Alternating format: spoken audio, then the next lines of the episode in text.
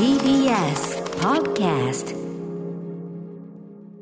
さあ、アトロクフューチャーパストです。この1週間でお送りしてきた情報や聞きどころをまとめて紹介して、過去の放送を聞き返せるラジコのタイムフリー機能や、ポッドキャスト、ラジオクラウドなど、各配信プラットフォームと組み合わせて、新しいラジオの楽しみ方を提唱しています。また、番組の公式サイトでは、過去、そして未来のスケジュールを Google カレンダーに載せてお知らせをしています。聞き返す場合など参考にしてください。さらに、Spotify では番組のアーカイブだけではなく、オンエアした曲のリンクや、ここでしか聞けないオリジナルコンテンツ、アトロク放課後ポッドキャストを配信中。この後9時から配信します。すべてがまとまったプレイリストが便利でおすすめです。さて、福田さん。はい。えー、アトロクフューチャーパストとしては、ご出演は2019年5月17日以来ということで、このコーナーはもう1年ちょっとぶりというそうですね。はい。ねご無沙汰してます。ご無沙汰しております。いかがですか？あの、久しぶりのフューチャーパストですが。ああ、あのー山本アナのメガネがいいですね。あ の、生で見たかったな。あ、いえいえ、恐縮です。あの、そうなんですよ。マスクとかメガネを、あのーまあ、コロナっていうこともあって、なるべく、あの、帽子とかも被った方がいいっていうのをちらっと聞きまして、うんうんあのーまあ、付着するのをなるべく防ぐためっていうことで、確かに。うんえーなので、福田さんお出かけする際はなるべくいろんなパーツつけた方がいいらしいですよ。はい。参考にします。あ、はい。恐縮です。では、参りましょう。はい。えーここだけ聞けば1週間がわかるアトロクフューチャーパストパスト編。6月29日月曜日から本日金曜日の8時までこの番組のパスト、すなわち過去を振り返っていきます。本日も各曜日のアナウンサーが振り返っています。まずは29日月曜日。月曜パートナーの熊崎和人です。さあ、この日から歌丸さんがスタジオ出演復帰をしました。6時半からのカルチャートークのゲストは映画ライターの高橋ターヤンさんでした。今日から公開されています、イップマン完結の前に見ておきたい宇宙最強のアクション俳優ドニー・エンのおすすめ出演作品を紹介していただきました。紹介してくれたのは、スペシャル ID 特殊身分、Once Upon a Time in China 外伝、アイアンモンキー、西部門、ドラマ版、ローグワン、スター・ウォーズ・ストーリーというこの4作品でした。7時からのライブダイレクトは TBS ラジオでお聞きの方には、今こそ聞こう TBS ラジオのメガミックスでもおなじみです。DJ プロデューサーのラムライダーさんの DJ ミックスでした。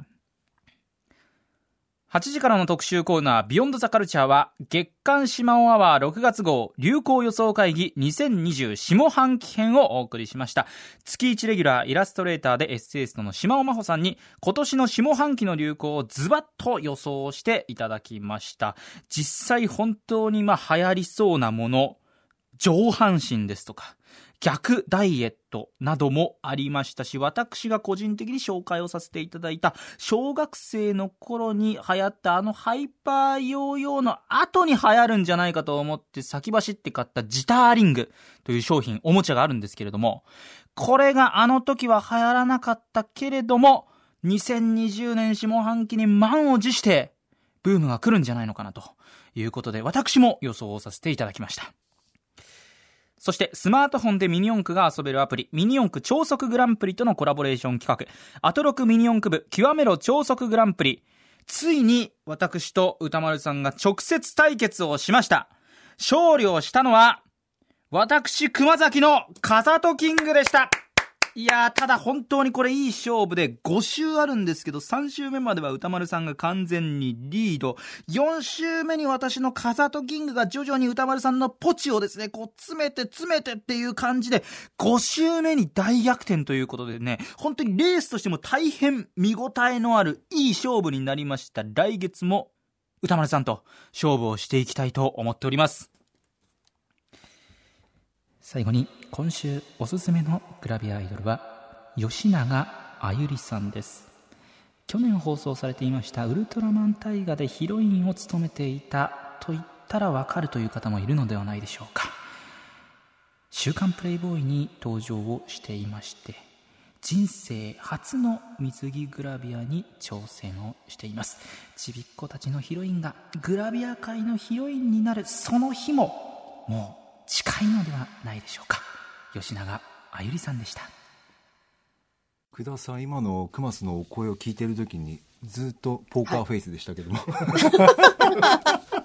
いや、ずっとね、聞いてたんですあよ。そうなんですか？すごいいい声だなと思って。あそうですか、はい。喜ぶと思います。ありがとうございます。さて月曜日ですが何から触れていきましょうか？あのー、オープニングトークはね、本当に久々にスタジオに帰ってきた歌丸さんがすごい生き生きトークでしたね。ねはい。え楽しそうでしたよね、ねえ、えーなんか良かったなと思いました。はい。であと、カルチャートーク、うん。あの、高橋ターヤンさんが、はいあの、今見るべきドニー・イエン映画っていうので、あの、全然見たことのないタイプの、あの、映画なんですね。ほとんどそういうアクションものって見たことがなくて、なので、ちょっと、あの、イップマンを見てみたんですよ。ええあの、すごいね、良かったんですよ。私もびっくりするほど。、はい。あのーここの話で出てたまずローグワンを見てからイップマンシリーズ全部見ました僕も、はいあ、そうですか。福田さんいかがでした？なんか、うんあのね、あの、イップマンのまだちょっと時間がなくて1しか見てないんですけれども、えええあの、食卓のシーンがいいですねえ。いいですよねすごいいいんですよ。いきなり来ますよね最初いにきなり来るんですよ。まずいきなり捕まるじゃないですかフード好きとしてそうなはんですよ。そうなんですよ。そうなんですそれでなんかあの、異物が混入するというかね、侵入者がいて、そうそうそう。ちょっとそういうやりとりがあって、みたいなのからの、うんうんなんか、あの、お茶屋さんに行くんですよね。そう。お茶屋の奥で、やっぱ親友みたいな人とお茶を、お茶とね、お菓子を食べてるとか、うんそう、イブマサトウニの道場嵐が、あの、街にやってきて、なんか、雑魚を蹴散らして、あの、勝った後に飯屋でこう、多分麺類ですかね、ザラザラって食べるんわ。かるわかるわかうるんとかね。いいですよねあそこ。いいですよね。あの露店っていうか出店っていうかちょっとラフに食べるんですよね。そうなんですよ。麺がね。いろんな食がね、見えるっていうか。でそその後やっぱりちょっと日本にも関係あるんですけども、ええ。あの、露光橋事件っていうのが起こって、うん。やっぱり日中戦争になるから、割とこう、シビアなね、話でもあるんですよね。だけどね、やっぱり、あの、馬鹿にしてたわけじゃないんですけど、やっぱり見せるのがうん。アクションだからと思って、あの、どんな感じのセットかなと思ったんですけど、素晴らしいですね。あの街の感じとか、うん。あの、まさかのすごい豪邸で、あの、対決とかね。そうですね。ね、ああいう感じとかもいいし、あと極貧になるとやっぱ、あの、米びつに、こう、お米がないことで表現したりとか、はい。うんうんうん。あの、まさかのこう、炊飯所が外とかね。そうですね。やっぱそういう風な、あの、落差をあの、風土で、こう、なんていうの、表してて。で、なんかその後なんか炭鉱夫になっちゃうんですけれどもあの、昔からの知り合いのお茶屋の息子とうん、こう、再会すると、うん。お芋をね、一個のお芋を二つに割って分けてくれるっていう。そこ話したかったんですよあのねふかしさつまいもですよね。そうそうそう。あれね、あのパワーたるやすごくないですか？あの、ちぎって分けて食べるだけじゃなくて、やっぱり、あの、貧しい中で、ちょっとしかない、あの、さつまいもを、あの、ドニー・イエンが、もうイップマンが持って帰るんですよね、家族にねうん。で、そのさつまいもがあの、ポケットに直接入れちゃってるんだけど、何せよずっとキープされてるのが、そのさつまいもを割った時の中の、あの、黄色くて美味しそうなこと。ね。すいません。たくさん喋っちゃって。そうなんですよ。だから気を使ってるっていううんうかん、ちゃんと美味しそうに見えるようにしてて、そうなんですよね尊いと思いましたよ、あそこで思わず。あとやっぱりイップマン、ドニー・エンさんの食べ方の上品さとか、うん食事を大事事にするところとか、うん一方、ギャングみたいな道場破りは、もう本当粗末に麺をすすって、その音がズルズルズルってこう、なんて、乱暴だったり、うんで、しかも、その時に用事ができて、食べきらないんですよ。あ、そうですね。確かに。そう。確かに。ちょっと、あの、粗末にしてますよね。そう。その対比っていうか。そううんそうなんですよね。なんかだから、すごいね、食べ物好きの人もね、見るとね、楽しいですよ。そうですよんね。いい話だなと思って、えーはいちょっと続きも見てみようと思いました。あぜひはいあのーなんですかね2というか3というか今3作配信されていて、で、ね今はい。劇場の方でもはい。ありますから、はいはい。最新作が、完結編が。完結編がありますんで。ですね。ははい。い、ちょっとあのイップマンに絞ったフフード会話みたいのを今度しさせていただいていいですか？あもちろんです。お願いします。それで、あの、もう一つは、あの、どれも素晴らしかったんですけど、ええ。あの、ミニ四駆も良かったし、はい。あの、ラブライダーさんのあの、音楽も良かったんですけれども、やっぱり島尾さんなんですよ。今回の島尾アワーって、もう本最当に抜群に最高じゃなかったですか？なんか時ドラ離れてムロール、そう、ちょっと。き、ね。ドラムロールの後に島尾さんのええから始まって、さすがだなと思ったんですけど、でも私、日経島尾トレンディと呼んでいて、あの、連載持ったらいいと思うんですよね。あー私ね、やっぱりね、藤井聡太七段が、あの、6億手読む棋士って言われてるじゃないですか。島尾さんもね、6億手ぐらいね、読んでると思うんですよ。はい。だってねタマフルの過去に、レモン味が流行ると、ヒゲモチーフが流行るって言ったんですよ。でも、両方ちゃんと流行ったんですよ。で、私ね、ほら見て、去年、レモン味のクッキーとかプロデュースしちゃったんですよ。これね、今ね、結構買えないんですよ。今速乾で。レモン色の箱が。あーその中にクッキー入ってるんですね。そう、入ってます、入ってます。それで、ヒゲモチーフも結局、オフィシャルヒゲ、ダンディズムまで行ったじゃないですか今ね、。よぎったんですよ、それが。でしょ？うんうんすごい。ヒゲのロゴですよね。そうなんです、そうなんです。で、やっぱり女の子の T シャツになったりとか、いろいろしたんですよね。はあで、レモン味も今ね、本当にお菓子だけじゃなく、食べ物もレモン味なんですよ。食べ物レモン味。え、そうなんでですよ。だからやっぱ酸っぱいレモン味が効いてるものがみんな美味しいと思う。今ね、うんあの、常番組で扱ったんですけど、タピオカの次に来るのが、ドリンクで言うと、レモネードなんですって。ああ、やっぱりね、そんな噂もあっですもんね。そう、はいすごいな、下尾さんと思って。うんだからその範囲が広いじゃないですか。うんお尻を今回ね、言ってみたりとそう、か。その点ね、メールでね、尻詳し来てるんですあよ。聞きたいですね。ラジはいオネーム、野暮天な連中さん。えー月曜日の島尾アワー流行予想会議面白かったです。えーハンドサインや、えー下半身が下火になり、上半身が来る。えークマスが温めていたジターリングなど、流行しそうなものもあるなと思っていたら、脳波波長によるマインドセフレ。かっこ、島尾高木はすでにその域とか、肛門浴の話から、お尻は何にも見たことがない。いつもつまんねえとこしか見てない。海も見せてあげたい。など、お尻の気持ちになり、大盛り上がりから生まれた、えー、尻活など、島尾さんワールドが全開面白すぎました。えー果たしてマインドセフレや尻活が流行るのか、流行ったら平和そうだなと思いました。年末の答え合わせが楽しみです。かっこ笑いということ。いやー、でも本当日経トレンディとかに連載持った方がいいですよ。うん。そうですね。そうなんですよ。結構当たるんですよ。いやはい。ー、当たってるんだ。ちょっと答え合わせをね、年末に行えるということなんで、うんうん。ちょっと、すごい楽しみ福田さんと一緒に注視したいなというふうに思いますね。ぜひぜひ。はい。いや当たりますよ。個人、当たりますかね。個人的なファンとしてやっぱ島尾さんの、やっぱりこう、ねなんていうんだろうな、このフリートーク汁もたくさんある、こういうコーナーパッケージがもう本当に大好き。うん。いや、ま、マインドセフレね。大爆笑してる福田さん。いやいやいや、すごいなと思ってる。すごいですよねあの範囲が広いじゃないですか。食専門とかうんうん家電専門とかじゃないんですよ。とんでもないところにね、飛んでいきますからね。そうですね。ちょっと積極的に何かあー取り入れていきたいなというふうに思いますね。はい。はい。さあ、それでは、えー、あ、ちなみにですね、今週の Spotify 限定コンテンツ、アトロク放課後ポッドキャストは、月曜日の特集コーナー、月刊島尾アワー2020年下半期流行予測の、こちら延長トークありますんで、この後夜9時から配信ということです。こちらも、絶対聞きます。楽しみです。ぜひぜひ。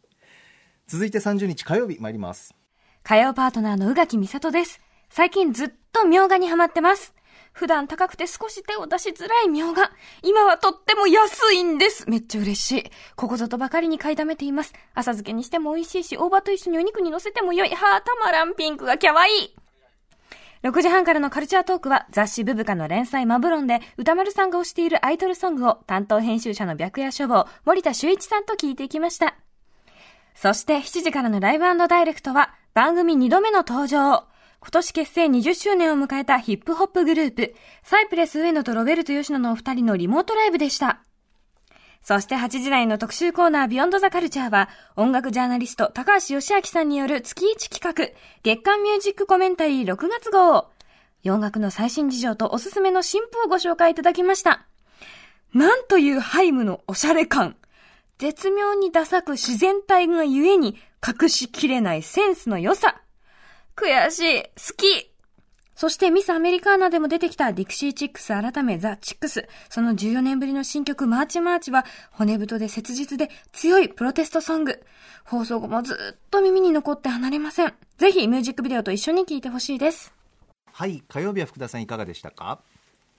いやー、なんか、あのー面白かったですね。うんあの、やっぱり、ストーリーオブマイライフから、ちょっと宇垣さん。ああのそうですねオープニング、ねうんオープニング触れてらして、音楽一周会とも言えるかもしれないですね。ですからオープニングで言うとこの火曜日と、あの次の日の水曜日のあの日々も「ストーリー・オブ・マイ・ライフ」あの、うん歌丸さんと話させてもらってるんでうんそれぞれどう思ってるのか火曜水曜のオープニング聞き分けるのもいいかもしれないですねそうですね。面白いと思います。はいあり。がとうございますで、あとやっぱり歌丸アイドルソング辞表 with、えー、森田修一さん、はい。面白かったですね。ねえいろんな曲流れました、はい、はい。あの私も雑誌の仕事を結構やってるんで、あのコロナ禍によるあの雑誌部下のあれこれとか合併号が発売とか、あのマブロンがリニューアルとかちょっと、あのおあの業界の話が聞けて面白かったです。はい。それぞれど業界がどんな状況で今に至るのかって歌丸さんもねそれぞれで抑えてくださってますからね。そういう情報も入ってますね、はい。いろんな曲流れますんでラジコのタイムフリーで聴いていただきたいと思います。ぜひぜひ。すごくね、あのー実はなんか、クッキー缶イコール、うんほぼほぼアイドルっていう、あの、論を唱えているので、6人グループがウッカさん、デュオが、あの、シンパシ、シンパティックシュ。シンパティクシュさん。シンパティクシュさん。シンパティクシュさん。うん。うん、あと、えーソロが天野夏さん。で、はい。6人組が電波組インクさんとか、はい。で、ソロがはるかさんとか、うん。結構なんか、あの、クッキーみたいな、あの、ソロは、こう、単一の、なんかクッキーを詰めてあるとか、なんか、こう、クッキーの詰め合わせもやっぱり個性が詰まってるんですよ。であの箱を、そう。もう話がわかんないと思うんですけど。えクッキー缶イコールアイドルっていうのはどういう整理なんですか？聞きたいなんかやっぱクッキーの缶詰とかうん。缶とか、あとパッケージ自体がもうクッキーのうん。舞台なんですよ。はあ。その缶を開けたっていうことはなんかあのライブが始まったみたいな感じなんです。だから自分の推しクッキーがあったりとかだけどこのチーズ味がいないことには味が締まらないとか、ソロを、ソロアイドルはまあ、あの、例えば山口百恵さんみたいなものとかうん、あややみたいな、はい。ああいう人っていうのはうん、こう、一人でうん、一つの味で全部満足させちゃうとか、なんかそれぞれいいなと思っててで、声がみんな甘いじゃないですか。女性アイドルもそうだし、はあ男性アイドルも甘いですよね。なんで、はい。なんでね、すごくね、楽しかったです。はい味わうように聞いちゃいました。はい。こんなにこうフード理論用語が自然にこう入ってくる感じがあるんですね。やっぱりね福田さんね。そうですね。会話の中で知ってるでしょみたいな感じで。アイドルイコールクッキーが覚えていえいえ楽しいです。めちゃくちゃ。ありがとうございます。そうなんですよね。あの、食を中心に考えることにしてるんで、ええすいません。うですよね。ついそうなっちゃうんいやめちゃくちゃはい。楽しいです、好きですもう。それあとやっぱり、えあの、20時代の最新洋楽解説 by 高橋、えー、吉明さん。はい、はい。こちらメールいただいております、はい。ラジオネームアリンゴさん、えー今週は高橋義明さんの最新洋楽解説良かったです。今月はニューアルバムを発売したハイム中心の解説となっていました。ハイムは以前の高橋さんの特集で知ってよく聞いていたのでハイムの音楽だけではなく彼女たちの家族背景や音楽業界での立ち位置の解説が聞けたのも面白かったです。えー母がミュージックビデオを手掛けているえーポール・トーマス・アンダーソン監督の小学校の先生であったこと、父はイスラエルのプロサッカー選手という驚愕の家族背景。テイラー・スウィフトやセレナ・ゴメスエマ・ワトソンといったセレブ界へのセレブ界へも影響を与えているという内容までどこまでもいけているハイムに対して高橋義明さんがポジション取りがよくいつも美味しいところにいると思わず出た嫉妬の一言にも一言にも笑ってしまいました。これありましたね。面白かったですが。福田さんいかがでした？いや、あの、毎回楽しみにしてるんですよ。やっぱり高橋さんの教えてもらう、こう、音楽って、レモンツイッグスとか、ビリー・アイリッシュも高橋さんので初めて知ったんですね。印象的ですよねあの回もそうですね。うんはい。だから洋楽の先生だと思っていて、あ あの、あの、ハイムが私もそれで、あの、見てみたんですけど、うんうんめっちゃおしゃれですね。ーおしゃれですねおしゃれ。ううんんあの、気の抜けたおしゃれ感っていうのがちょっとやっぱ悔しいっていうの分かりますよね。バッチバチじゃないんですよね。なんかね。ミュージックビデオとかでもね、ラフな感じで映ってるというか、ん会話にありましたよね。でもかっこいいみたいな。うん。あとやっぱ、あの、ディキシ、ディキシチックスさんがね、あの、解明されたっていうのも、なんはい。か本当、今だなと思っていて、うんうんうんうんなんかなかなかね、こういうことって、あの、日本ではあんまりないことなんですけれど、うん。なかったんですけど、うんやっぱりアメリカだとね、うんこう、ブラックライブマター、あうん。の、LGBT プロテストソングとか、はいあの、すごいあの面白い流れというか、新しい流れだなと思って、うんえー面白かったです。でもね。あとうんなるほど、女子で行くのかなと思ったら、最後に、ええあの、シャウンわさびさんという人が来て、はい。来た食べ物名前の芸名と思って、そこをチェックしたんですけど、そっちなんですか？そうなんですよ。髪の毛がね、緑色でわさび色なんですよ。あ、あそうなんですか？そうなんです。そうなんですそれでね、あの、フードにインスパイアされるタイプの人なんだなと思って、うん楽曲見たら、うんマーブルソーダにマーブルティー、スパイシーボーイフレンドってう、んすごい食べ物くくりなんですよ。ああ、そうなんですか。うんえっと、このえかえ、この回で流れたのは、アニマルクロッシングという、あの動物の森が大好きで、で、うんまさに動物の森というタイトルの英語名なのかな、これはね。そうですね。はい。うんっていうことなんですけど、ただ、とにかく、わさびさんに興味を持ったんですね、福田さんは。そうですね。あの、あの、フード、フードミュージシャンやと思って、えーあの、興味があるんですよ。だから、名前につけてる人とかあと曲名が、あの、食べ物とか、うんうんうん結構ねあの、そういうことは絶対チェックするようにしているので、え、食べ物がタイトルの曲がたくさんあるってことですか？あ、は結構ありますよねあのまあ結構あると思いますよね。あの、松任谷由実さんだと、チャイニーズスープとかね。うんああ、他のアーティストの方もね。そうですねあ、そうです、そうです。はい。シャウンわさびさんか。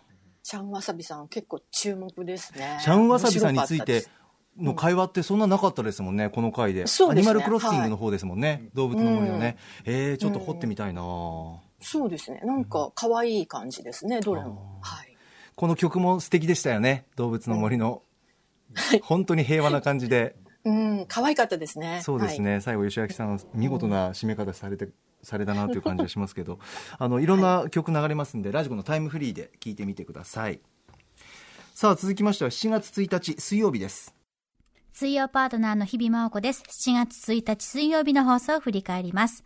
6時台前半はスタジオに帰ってきた歌丸さんと私日々の気になったニュースをあれこれとお伝えいたしました。例えば、声優池澤春菜さんのご結婚おめでとうございます。また東京ディズニーランドディズニーシーがこの日から再開しましたね。チケットがやっと取れたなんてお話をしたり、そしてこの日も若草物語ストーリーオブマイライフのお話をさせていただいたりと、まあ、やっとレギュラー放送になった喜びが、あれよあれよともう飛び出てきて吹き出てきて、比較的ゆっくりとお伝えしたかったつもりなんですが、あっという間にお時間がやってまいりました。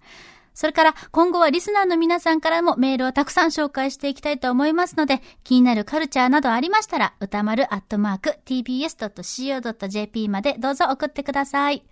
そして6時台後半のカルチャートークでは、バスケットボールライターの大西レオさんが登場。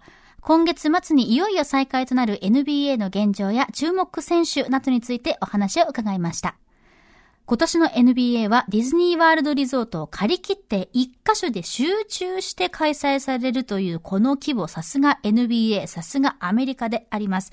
まあまだまだアメリカは引き続き感染に注意が必要ですけれども今までに見たことがない NBA になることは間違いなさそうです。そして7時からのライブダイレクトは都内某所のリモートスタジオからシンガーソングライター堂島康平さんによるライブパフォーマンス。そして8時からの特集コーナービヨンドザカルチャーはタイの BL ドラマ特集。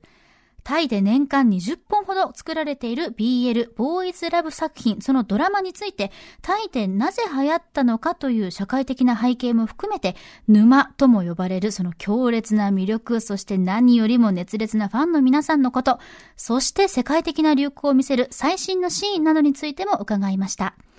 なぜ今まで私はタイの BL ドラマに行き着かなかったのか、自分が見なかった自分を恥じてしまう。でもそれぐらいファンの皆さんの愛が、熱がとんでもないんですね。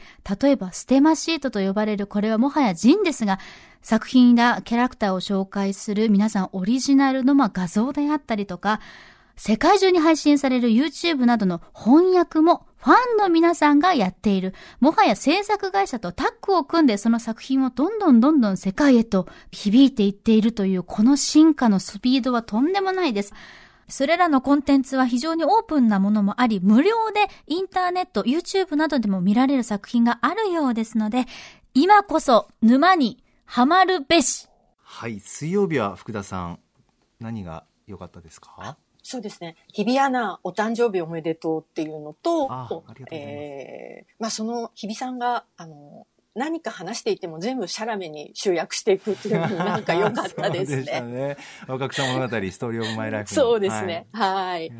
あと、そうですね。あの、18時30分からのはい大西レオさんの NBA 話っていうのがすごく、あの、全然これもまた、あの、知らない、よくわか、あの、していないジャンルだったので、ええ。えーこの現状っていうか、うん。年俸からサラリーが引かれていくとか、ええあの、例えば全員隔離してディズニーワールドに集めるとか。す、ごい話でしたよね。そうですね。アメリカンというか、規模というか、コロナ禍によって、まあそうせざるを得ないんだけども、うん。ちょっと日本じゃね、なかなか考えられない。そうですね。なんか、あの、考え方もすごい先進的だけれども、やっぱちょっと SF っぽいっていうか、え、これ本当なんか現実なのっていう気もしてて、ですよね。なんか、ええそれすごい面白かったな。面白いっていうかうん、うん、あのーこうまた日本とはね、違った状況で、うんええあのスポーツ業界が、うんあの、こういう風になってるんだっていうのも、なんかこう NBA って独特だなっていうか、でもいいことだなとも思ったので、うんあの、すごく興味を持ちました。あとすよね。すごくね、あの、大西さんの、こう、見どころの解説が分かりやすくって、はい。1、スター選手を追いかける。うん2、チュームに注目。うん3、シーズンのストーリーを追うって。これね、3つ本当にね、柱を持っておくと、なんか自分のこう、ハマりどころを見つけやすいんじゃないかなと思って、あーあの、お話がね、すごくね、面白かったです。分かりやすかったです。そうですね。全く同感でございます。はい。はい。えーねそれから、ビヨンドザカルチャーに関してメールいただいております。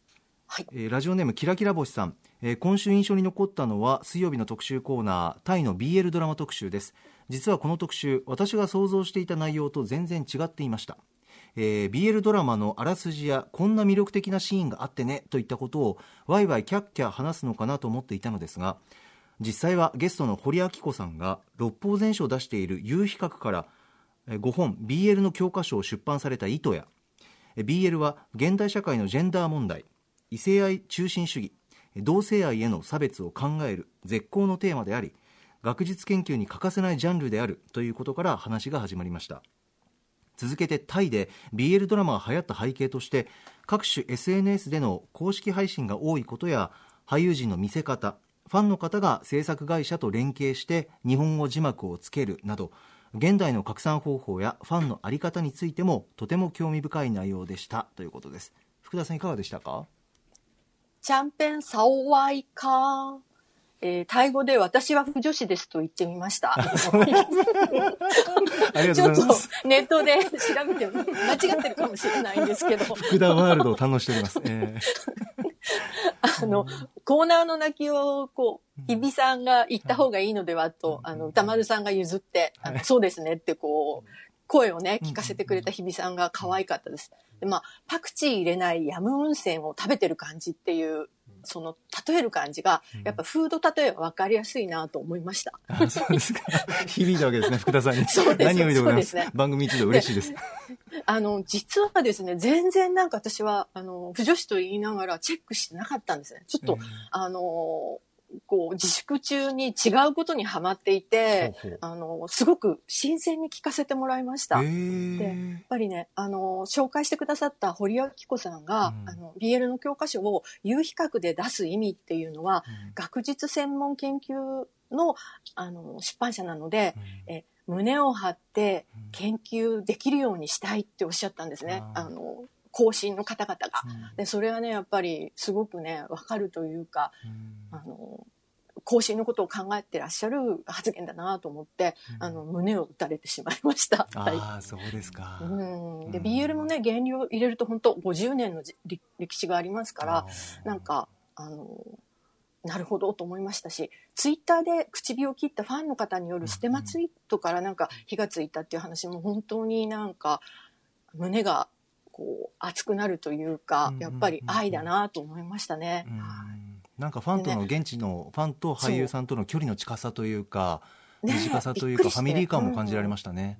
そうですね。こういう風に成り立つんだっていうのも本当になんか、うん。あの、新鮮な驚きでしたし、うん。あの、すごくね、えーそうなんだというのがね、あー。お国柄なんですかね。それとも、もうちょっとなんか素朴な感じなんですかね。うん芸能界自体がね。うん。えーで、あの、一番おすすめのそのモンスター作品っていうトゥギャザーがちょうどもう見れなくなった、ええあの、配信待ちの時期になっちゃったんで、はい。ちょっと他のものを、うん。あの、ザッピングしながら見てみたんですけど、えあのね、本当にちょっと驚いたんですけど、ええ。テイストがまるで集英社のマーガレット、まあ、別間の持つ王道少女漫画の匂いがしたんですよ。えはだから本当になんか、あの、男の子と女の子が会って、こう、学園祭でいろいろ事件が起こったりとかするような感じに、本当に違和感なく見れたっていうか、本当、多田香織さんのいたずらなキスとか、花より団子、高校デビュー、君に届けみたいなものと、うん。あの、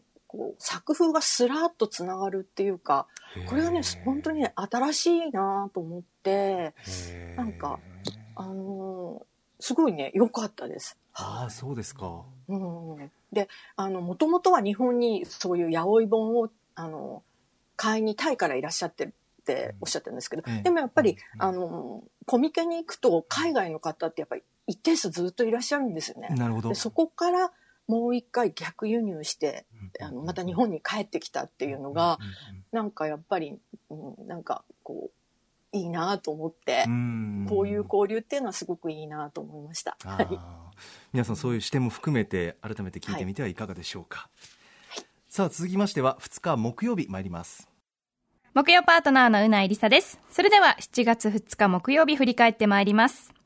えー6時台前半はですね、まあ、主に歌丸さんと今ホットなゲームトークを繰り広げました。特に、えー私がラストオブアスパート2を先日クリアしましたので、その話だったり、あと、まあ、歌丸さんがとにかくハマってクリアした、えっ、と、未だに名前が覚えられない。リターン・オブ・ジ・オブラディン。このゲーム、手を出そうと思っております。でもね、こういうね、推理系のゲーム、頭を使うゲームって、昔あの、レイトン教授のゲームが流行ったと思うんですけど、あの手のものもね、最後の方行くとヒント見てもわかんないから、もう、あれでググっちゃってたんですよね。とにかくクリアしたいからっていう思いで。できるかな ?10 分で解けなかったら考察見てもいいですか？どう思いますか？見ちゃダメわあ、そっか。まあ、じゃあとりあえず今日帰ったら、あのーダウンロードします。リターンオブジオブラディン。ぜひ皆さんもプレイしてみてください。さあ、そして、今後はですね、この6時台前半、リスナーさんのメールも紹介していきたいので、最近気になっているカルチャー関連の話題や、F ツオタなどなど、歌丸アットマーク tbs.co.jp までぜひ送ってください。そして6時台後半のカルチャートークはもう待ってましたこのタイミングでありがとう漫画家の山本佐穂さんと初対面させていただきました。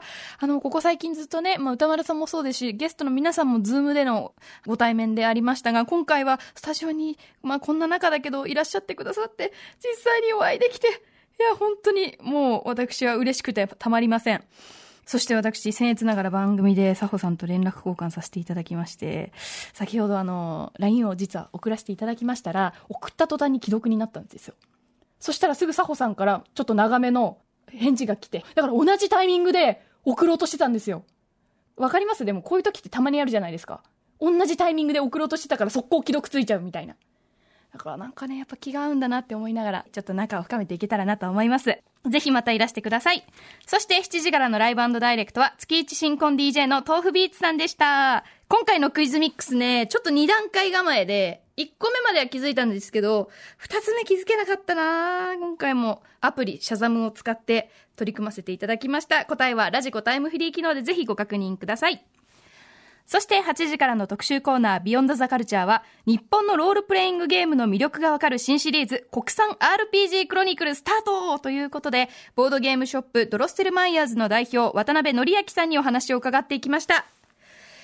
いやー、ドラクエと FF って本当に二極化した RPG タイトルですけれども、私は FF 派で突っ走ってきて、でもなんでこんなにドラクエと FF って、まあ、両方とにかく好きですみたいな人もたまにいるんですけど、やっぱりどっちかに偏ってることが多くて、なんで違うんだろうって思っていた答えが今日の話でよくわかりました。この2タイトルの成り立ちがとにかく全然違う。ということで、ぜひ皆さんもこれ聞いてほしいと思います。以上、木曜日でした。さあ、福田さん、木曜日はいかがでしたでしょうか？ね、これはやっぱりゲーム界でしたね。うんなんかゲームのことがよくわかるというか、はいあの、クイズもゲーム、ゲームというか、あれですからね。ねあの、DJ の豆腐ビーツさんの。トービーさんのでそうですね。はいうんで、8時、えー、18時30分からの、あの、山本佐穂さんが、あの、生のお話が聞けてすごい楽しかったです。うんえー実はあの新刊の「今日も薬味です」っていうのとあのこの街では一人っていうのをちょうど両方読んでいたところだったのでうんうん面白かったですね。あ、面白かったですか？はい、うんあのーまあ面白かったっていうのはお話が面白かったということでねお話自体はなんかその山本さんがずっとこうなんて言うんだろうな災難に遭っていくというかねそういう両方そういう話なんですよね。はい、そうでね。で、まあだから、お焚き上げ本ということで、まあ即座にこう表表に出せない人が、じっくり自分の中で考えて、発行させて、うん。で、客観視してから、こう、自分の経験を作品として消化しているっていうところが、あこう、すごくね、あの、面白かったですね。意外とその人によるというか、全くの物語を書ける人と、ー自分の内面を掘り下げて自分のことを、まあ、エッセイというような形で書ける人ってこう意外とタイプがねいろいろあると思うんですけど、うん山本さんのねエッセイというかあの体験の話っていうのはねやっぱすごいねあのウあのウィットも効いていてだけどなんかどこか寂しくもありでもプッと笑えるという絶妙のあのお話のあのバランスでとても良かったですね。あとやっぱり会話の中で序盤で山本佐穂さんってどんな人なんだろうっていう会話があったじゃないですか。とにかくはいはい街でも、とにかく人に興味が尽きないから、うんあの、変な人ほど、私も見ちゃうし、変な人が寄ってくるということで、こんなことがあったっていう具体的なエピソードを歌丸さんもちょっとこぼしてくださって、そっから入ったので引き込まれましたね、よりね。山本さんってどんな人なんだろう、どんな本なんだろうっていう、うん、そ 最高でしたね。あの、左右からドラゴンボールとかね、本当 歌い手手裏剣とかね、なんかね。あの、だから、こいつだったら言ってもいい、舐められやすいオーラが出てるって、うん友達から言われちゃうって結構相当だなとす思うんごいですけど。ですよね。それだけ優しくていい人なのかなというふうに思いますし。私もね、でもね、あの、美大受験一浪してるんで、ええ二浪したっていうのは本当にね、身につまされながら、あーなんか、暮らす場所を変えるっていうのもちょっとわかるなと思って。すごい話でしたね。あ、わかりますか、ねやっぱりちょっと。うん、わかりますわかりますうん。で、あとやっぱ最後に、こう、感動は心を動かすということだから、悲しいことも辛いことも感動だっていう言葉に、あの、ちょっとハッとさせられましたね。メッセージありましたね。そうですね。ぜひ皆さんお聞きください。はい。それからメールいただいているのはこれビヨンドザカルチャーです、えーラジオネーム夢見る期待さん今週のアトロクで一番注目したのは木曜の特集新シリーズ国産 RPG クロニクルです RPG ことにドラクエやファイナルファンタジーに対して明るくない歌丸さんも合点しまくりの1時間でした。個人的には幼少時からドラクエ派というかドラクエを作っているエニックス派でした、えーしかしそんなエニックスが2000年代に中国で丸大豆醤油を売り出そうとしたなんて知りませんでした。当時のエニックスにいた渡辺さんでなければなかなか飛び出さないエピソードに驚きそして爆笑しました。その渡辺さんによるドラクエのイメージはおっさん。FF のイメージは若者というまとめもな大変納得がいきます。時にはおっさんの時代錯誤なあ発言に引いたり久しぶりに会った若者の変貌っぷりに戸惑ったりするけれども今ではおっさんかっこドラクエに対する安心の実家感も若者かっこ FF のフレッシュさもどちらも好きですね。これがシリーズの第1回ということで次回以降も特集楽しみにしていますということです。福田さんいかがでしたか？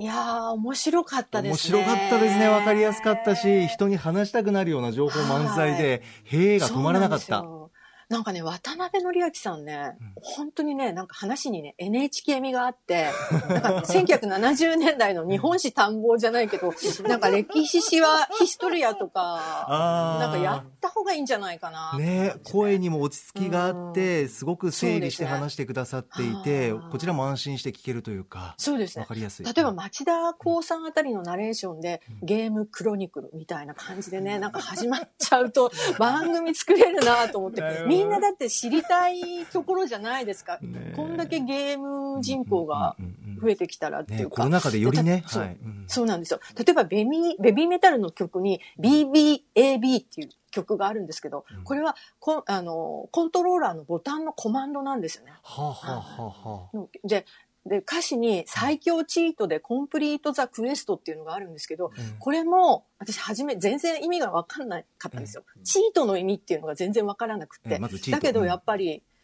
あの、ゲームをやってる人は、あの、体感でわかるというか、あの、言葉ではこう、はっきり説明できなくても、ここからここまでの間がチートだとか、うん。例えば、え、私とかにしてみたら、これって天才っていうことだよねと思うんだけど、でもそこはもう、天才という言葉では、あの、カバーできないニュアンスがチートにはあるっていうことだと思うんですよね。チートっていうのははっきり言ってどういう意味なんですかね、僕もあんまり認識したことなかったんですけど、それはね、やっぱりね、それが分からなかったから、私がね、あの、BL ドラマに、タイの BL ドラマにはまらな、はまらずに、うん。えー見落として、うん。あの、ハマっていたのが、ナロー小説なんですよ。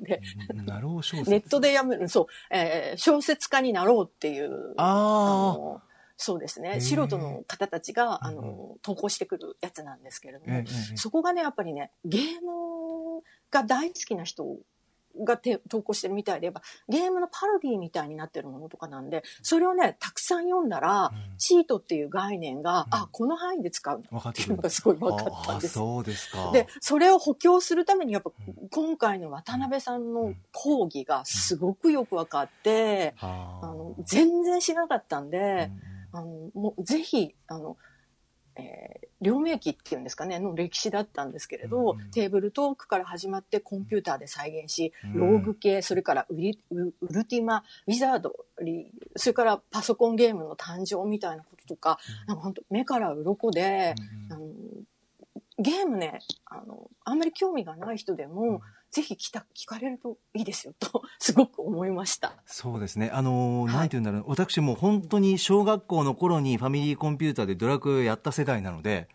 ええ。あのファイナルファンタジーとドラゴンクエストってこういう制作側の意図があってこういう違いがあって売り出されたものなんだ。でまんまとあ俺はドラクエに惹かれた理由ってここだったんだっていうのがうん。もうはっきり分かってドラクエ派とファイナルファンタジー派に分かれたりとか、まあ、両方やる人もいるんでしょうけどだ子供ながらになぜこちらに惹かれたのも、ね、かもはっきり理由が分かる特集でしたよね。もう羨企業ましいゲーム世代。いやゲーム世代でしたねだからあの 本当に福田さんおっしゃるようにあのゲーム普段しないよっていう方もでも「ドラゴンクエスト」とか「ファイナルファンタジー」聞いたことあると思うんですよですから、この企業側というかプロデューサー側というか制作側のこんなに考えていたんだとかこんな駆け引きがあったんだとかあここまで布石を張っておいてで徐々に徐々に徐々に考えて考えて売り出されたものなんだとかなんかねそうですね。めちゃくちゃ勉強になりました。はい。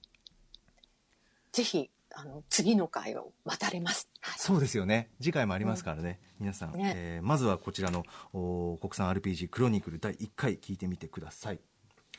さあということで本日振り返りで紹介した各コーナーはラジコのタイムフリー機能やスマホアプリラジオクラウド Spotify アンカーなど各配信プラットフォームのポッドキャストでもお楽しみいただけます。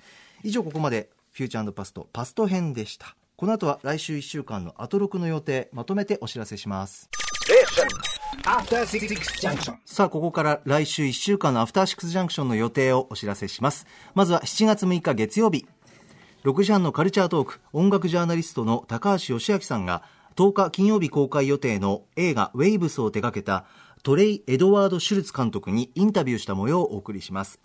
7時のライブコーナー、シンガーソングライター、クラシックピアニストのマシュー・ローさん。8時のビヨンドザカルチャーは、馬とスポーツ特集。人間と馬が作り上げてきた独自のカルチャーを気象予報士斉藤義雄さんに紐解いていただきます。続いて7日火曜日。6時半は TBS ラジオアクションの金曜パーソナリティでもおなじみライターの武田砂鉄さんが登場。7時はシンガーあ音楽プロデューサーのプニプニ電気さん。8時は CG の架空のキャラクターがゲーム実況や動画配信をするバーチャル YouTuber から歌に特化した存在バーチャルシンガーについて注目の楽曲などアニメソング評論家で音楽プロデューサーの富田明宏さんに解説してもらいます。8日水曜日6時半は TBS ラジオミラクルサイクルライフでもおなじみ石井正則さん登場。7時のライブは岡本図のギタリスト岡本幸輝さん。8時からはトルストイロダンアインシュタイン歴史に名を残した男たちの傍らにいた才能あふれる女性たちについてドイツ文学翻訳家の松永美穂さんにお話を伺います。9日木曜日6時半ストリートピアノからメジャーデビューした音大出身の YouTuber ハラミちゃんが登場。日本のストリートピアノ最新事情や映える曲を紹介してくれます。7時のライブは4人組バンド夜な夜なウィーケンダーズ。8時からは日本最高峰の文房具トークユニット文具ジャムによる2020年上半期で一番重要な文房具はこれだ決定会議です。10日金曜日6時半からは最新映画を評論する週刊映画辞表ムービーウォッチメン。今回歌丸さんが評論するのはハチドリです。7時は DJ プロデューサーテイトーワさん登場。そして8時からは1週間の番組を振り返るアトロクフューチャーパスト。脚本家映画監督スクリプトドクターの三宅龍太さんとお送りします。さあということで福田さんお待たせいたしました。来週いかがでしょうか？そうですね。ええ。あのーアクションも結構私聞いてるんで、えライターの武田砂鉄さんが登場されるのもすごく楽しみです。はいはい、佐哲さんあそうですね、うん面白いですよね。それからええ。VTuber の歌に特化したバーチャルシンガーっていうのこれで活躍されてる人も多いですからね今ね。ね。あこれもね、なんか知ってるようで知らないので、すごくうんうんうん。楽しみですね。はい、あと、ストリートシン、あストリートピアノって、うん。ねえ、いや、どういうところでどういう人がいるのかっていうのあ。が開目見当がつかない。ハラミちゃん YouTube で見たことあるんですけどあの、うん。街中というかビルの中にある大きなピアノで、みんな自由に弾いていいよで何々を弾いてみたみたいな方で有名なんですよあそうなんですか。ちょっとチェックしてみます。だからどんなトークを繰り広げるのかとかも注目なんですけどあそうですお時間でございますまたお願いします福田さんありがとうございました After Six Junction.